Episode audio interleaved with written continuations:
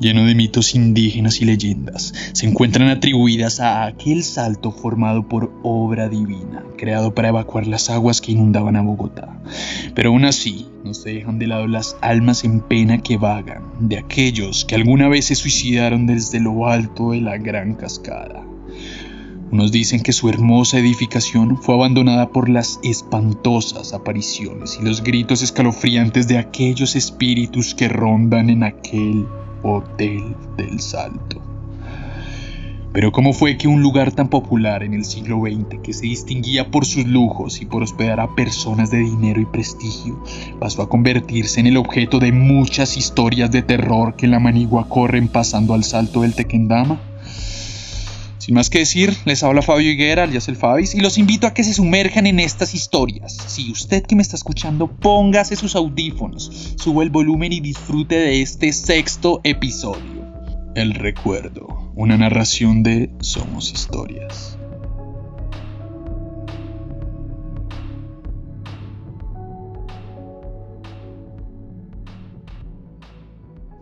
Domingo 3 de noviembre de 1935.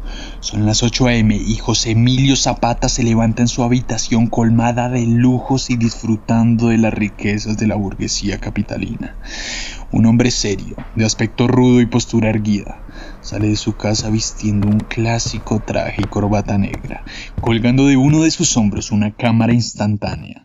Camina con elegancia y decoro hasta la estación del sur para tomar el tren de pasajeros que parte a las 10 a.m. con destino al Salto del Tequendama cumpliendo su habitual rutina de trabajo en los alrededores del prestigioso hotel.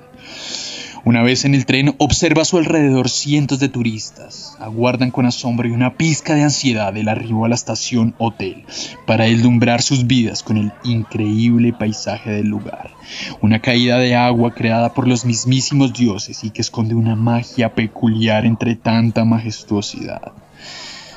A unos cuantos metros de distancia, una joven de aspecto elegante, de tez pálida y una mirada profunda, deja perder su mirada entre el ventanal del vagón. Sentada con exquisita elegancia, y la observa a lo lejos. Entre los turistas, la vegetación y el concurrido vagón, se deja perder en su belleza.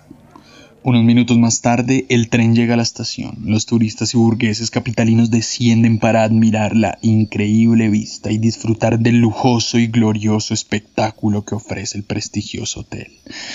José baja con tranquilidad del vagón y camina entre la multitud, alistando su cámara fotográfica. De inmediato una joven toma su hombro y le pide una fotografía. Sin siquiera mencionar el costo de la misma, la jovencita acepta y posa junto a su pareja frente a la imponente arquitectura del hotel. El joven y elegante caballero paga unos cuantos centavos al fotógrafo y sigue su camino, no sin antes agradecer el servicio.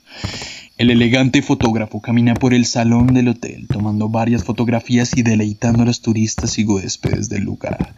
Entre la algarabía nota de nuevo la presencia de esa bella muchacha. Sí, esa mujer elegante, delicada y apuesta que observó en el tren. La joven charla alegremente con una pareja de turistas y el fotógrafo se aproxima a ella. Una primera charla no estaría mal, piensa José mientras camina lentamente hacia ella. La joven se despide de los turistas y se dirige a la cantina del hotel, alejándose del camino que el fotógrafo había emprendido. Resignado, José da media vuelta y continúa su trabajo mientras la joven ordena un paquete de cigarrillos y se deleita con la vista. Es alrededor de la una de la tarde y un sol radiante abraza las colinas del Tequendama, que con el cielo despejado brinda una atmósfera tranquila en el lugar. Luego de unas horas de trabajo, José se dirige al restaurante del hotel en búsqueda del menú para saciar su hambre.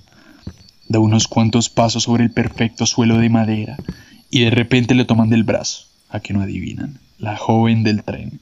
Sus ojos brillantes y espléndida sonrisa lo inmutan por unos segundos. Disculpe, señorita, ¿qué necesita? Pregunta José con su seriedad y peculiar elegancia. Quiero un retrato allí en la piedra, dice María con una voz dulce mientras se dirige a la salida seguida de José. Con las manos sudadas y aún impactado por la belleza de la joven, José inicia una conversación para romper el hielo mientras caminan a la cascada. ¿Y es de por acá, señorita?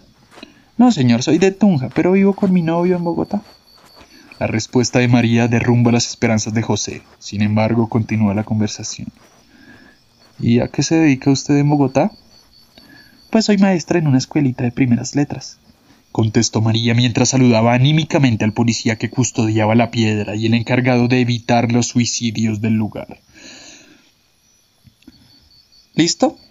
preguntó María al fotógrafo mientras posaba sobre el barranco. Con los brazos caídos y la mirada fija en la cámara se paró en la punta de la roca. Entonces José capturó el mágico momento inmortalizando la majestuosa cascada, la belleza indescriptible de la joven y el conjunto de ambas en una sola imagen. Unos segundos después entregó la foto a María y se retiró a almorzar. De regreso a la estación, la joven le pidió una pluma. Él, sin titubear, le entregó un bolígrafo que cargaba en el bolsillo interno de su traje. La joven escribió unas cuantas palabras sobre la foto y le regresó el bolígrafo. José regresó a la catarata alrededor de las 3 pm, conversando amablemente con el oficial de turno y fotografiando a algunos turistas del lugar. Ha sido un gran día para el fotógrafo. Ve a lo lejos cómo se acerca María, caminando con elegancia y una sonrisa radiante en su rostro, se dirige hacia él otra vez y le pregunta. Señor, ¿cuánto gana usted en un día? La pregunta desubicó a José y respondió evadiendo la pregunta. Es muy variado, señorita, depende mucho de los turistas. Quiero otro retrato, dice María con un aire de modelo en pleno certamen de belleza, como solicitando una orden a la farándula. Sin embargo, José asiente con la cabeza mientras la jovencita se sube nuevamente a la piedra de los suicidios. ¿Lista? pregunta José. El artista enfoca su cámara y ve por la lente de enfoque que María se arroja al abismo. Un grito seco sale de su garganta mientras el oficial y unos cuantos turistas corren al lugar. Uno, dos, tres, cuatro, cinco, seis. Seis segundos es el tiempo que toma caer desde la cima del salto del Tequendama. No había nada. Agua y niebla sobre la piedra de los suicidas, un bolso y el retrato patético con que ilustramos este relato con la leyenda. Por la ingratitud de mi novio me confundiré en la profundidad del misterioso salto del Tequendama. María, 11 del 3 del 35.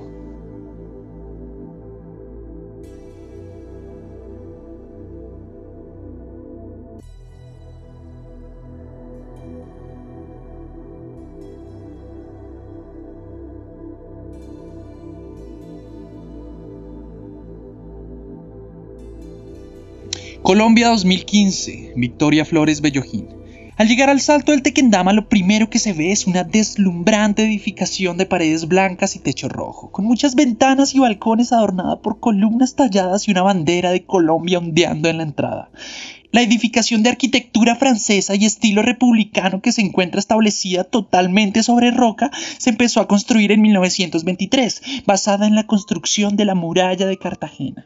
En 1930 la casa pasó a utilizarse como un hotel que contaba con cuatro niveles más una suite presidencial.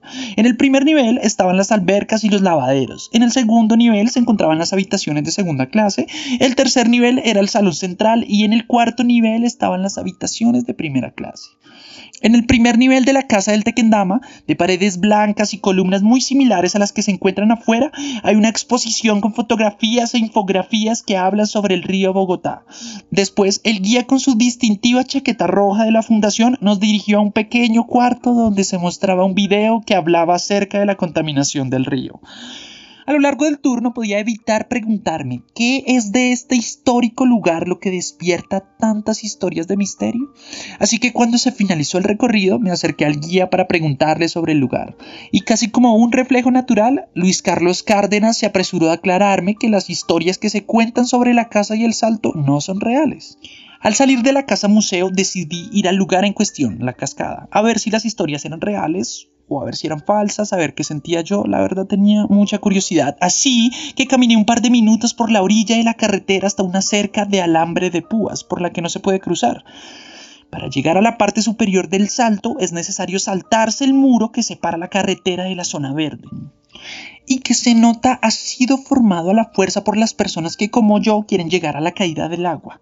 Al llegar allí un elemento llamó mi atención La verdad no me lo esperaba. Vi una figura de la Virgen María que se encuentra frente a la cascada. Es de tono azul que contrasta con el fondo verde de las plantas. Y debido a su localización llegué a la conclusión de que la han debido poner ahí por las personas que solían saltar desde ese punto. Bueno, y la verdad sí sentí una presencia religiosa muy bonita, entonces pues decidí bajar un poco más hasta llegar a la tal piedra de los suicidios. No, ustedes no me lo van a creer. Cuando yo llegué ahí, ese paisaje era espectacular. Era como una postal en vivo. Nunca había visto algo tan bonito. Pero a la vez empecé a sentir una energía como, como maluca, como, como intensa, la verdad.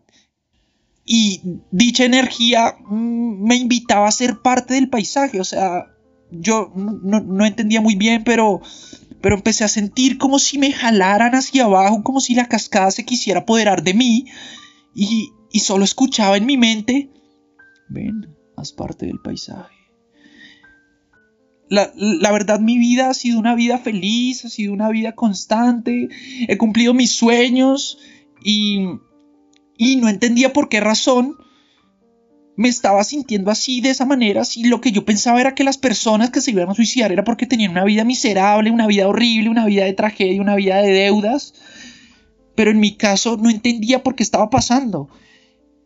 Ah, es que fue algo tan tan impactante que la hermosa arquitectura del hotel contrastaba con este sentimiento tan escabroso y tan macabro que yo sentía en ese momento porque yo la verdad sí me empecé a deslizar y, quería ser parte del paisaje y, quedar como una postal inmortalizada durante toda la vida, pero en ese momento recibí una llamada, precisamente en ese momento recibí una llamada y era de mi esposo y me dijo, hey, ¿cómo vas? ¿Cómo te ha parecido el lugar? Esa llamada fue la llamada que me sacó del trance porque si no, hubiera hecho parte del paisaje y tal vez no estaría contando esta historia, no estaría contando este cuento no fui capaz de decirle nada a mi esposo en ese momento de, lo que estaba a punto de hacer, de lo que estaba sintiendo, de lo que mi mente y, las voces y, todo lo que pasaba en mi interior me decía que hiciera. Lo único que le dije fue, amor, ya voy para allá, me fue muy bien. Em, muy lindo lugar, todo, ya tengo el reportaje informativo, ya tengo toda la estructura, muy bien. Eh, espérame que ya voy para la casa. En esos momentos colgué y esa llamada me dio una fuerza para poder salir de esa piedra. Me agarré de la Virgen, de la imagen que estaba ahí y me impulsé hacia arriba para no volver allá abajo. Salí, la verdad, con, con muchos nervios y, y, y, con mucha impotencia, la verdad no sabía qué estaba pasando y entonces agarré ese alambre de púas y lo abrí como pude, no me importó cortarme, no me importó nada, pero yo necesitaba salir de ese lugar inmediatamente. Entonces abrí el alambre, me corté un poco, me alcancé a rasgar el cabello mientras pasaba, pero logré salir al otro lado y devolverme para la casa. No saben todo lo que yo pensaba cuando volví a agarrar el tren toda la familia, todas las personas que yo quiero, que, me han querido hasta ahora, todas las personas que leen mis informes, todas las personas que me han apoyado, ahí sí empecé a pensar en ellas. Y yo decía, o sea, acaba de pasar algo, algo irreal, algo casi intangible en este lugar y ahora entiendo por qué hay gente que solo viene a visitar y que terminan perdiendo la vida porque el mismo paisaje te incita a que seas parte del mismo paisaje y por eso la gente se mata, por eso estoy contando esta historia y por eso empiezo con el contraste de contar un lugar tan lindo y tan hermoso, con tantas habitaciones y con tanto prestigio y por eso ahora ese lugar está como está, porque hay algo de verdad allí que no se puede explicar, hay, hay una sensación espiritual tan fuerte y tan grande que hace que las personas se sigan lanzando hasta el día de hoy en ese lugar. Puede que al principio no haya sido así, que el lugar haya sido el hotel más lindo y más prestigioso para poder pasar unas vacaciones. Pero indudablemente desde la primera persona que se lanzó y la segunda y la tercera y la décima y la número 50 y la número 200, esa energía se va cargando y se va haciendo un lugar de brujería, de investigación, un lugar casi mítico que te cuentan la historia y tú dices como, ay, sí, no, yo que me voy a lanzar, sí, tan bobos todos los que se lanzan. Pero ahí cuando estás en ese lugar es cuando sientes tantas sensaciones tan fuertes y tan pesadas que no piensas en nada más, sino solo en hacer parte del paisaje. Por eso cuento esto. para que si ustedes van al lugar, sean conscientes de que así sean los más fuertes de la vida, así sean los más capaces, los más eh, duros, los más que tengan la vida perfecta en ese momento, no sé qué pasa, hay algo que no sé si sea un portal a otro mundo, si sea esa cascada un, un centro de energía súper fuerte, no sé qué es lo que pasa, pero tengan cuidado cuando vayan al salto del Tequendama.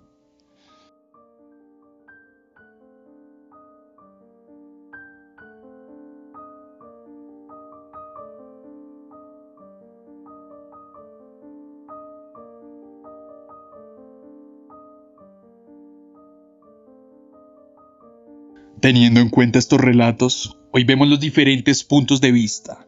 Ese castillo que un día fue el centro de cuentos y leyendas de horror, Hoy lucha por desmontar esas historias de espantos y mostrarse como lo que es, un bien de interés cultural del país. Al final nos damos cuenta que en el Salto sí hay fantasmas, pero no son los espíritus terroríficos que cuentan las historias de miedo para asustar a la gente.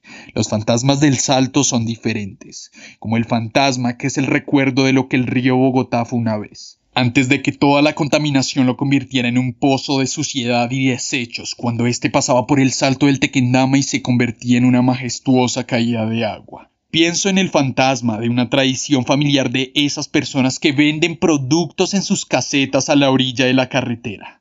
Claro, como antes no les ponían problemas por hacer su trabajo y ahora ganarse la vida es muy difícil. Les quieren quitar la única fuente de ingresos que tienen. O el fantasma del recuerdo de la Casa del Salto, que comenzó como una estación de tren y luego pasó a ser un hotel, para tiempo después convertirse en una edificación abandonada a causa de la contaminación del río. Y que ahora es un museo que sirve como punto de inicio para concientizar a las personas del daño ecológico que le hemos hecho a esta zona durante décadas. A decir verdad, los fantasmas del salto no son almas en pena, son el recuerdo de algo que hemos perdido y que esperamos no sea muy tarde para recuperarlo. Estos relatos fueron basados en los artículos de Victoria Flores Bellojín, Catalina Holguín Jaramillo y la historia de María Puerto, tomado de la historia ilustrada de Soacha.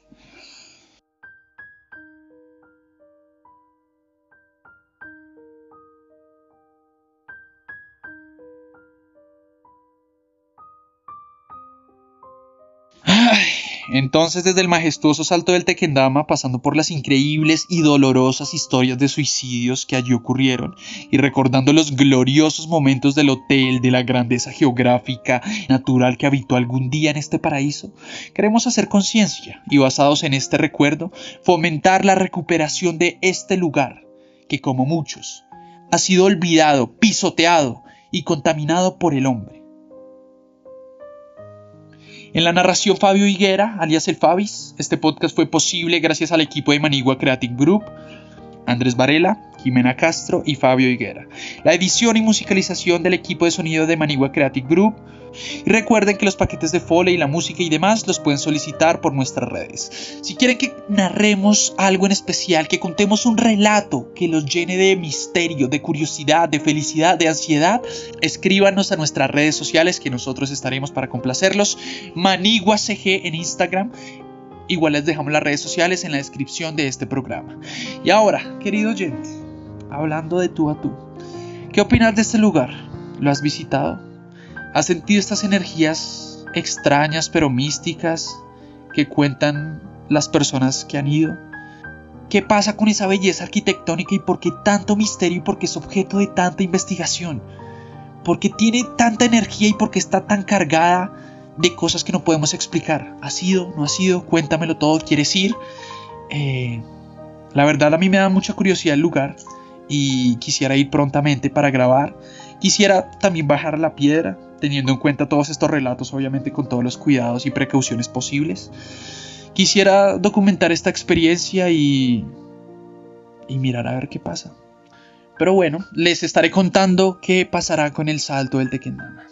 Así que nos escuchamos en una próxima ocasión. Gracias por sintonizar este programa y por estar tan pendientes, por quererlo y por demostrar todo el apoyo en redes sociales. Muchas gracias y hasta luego.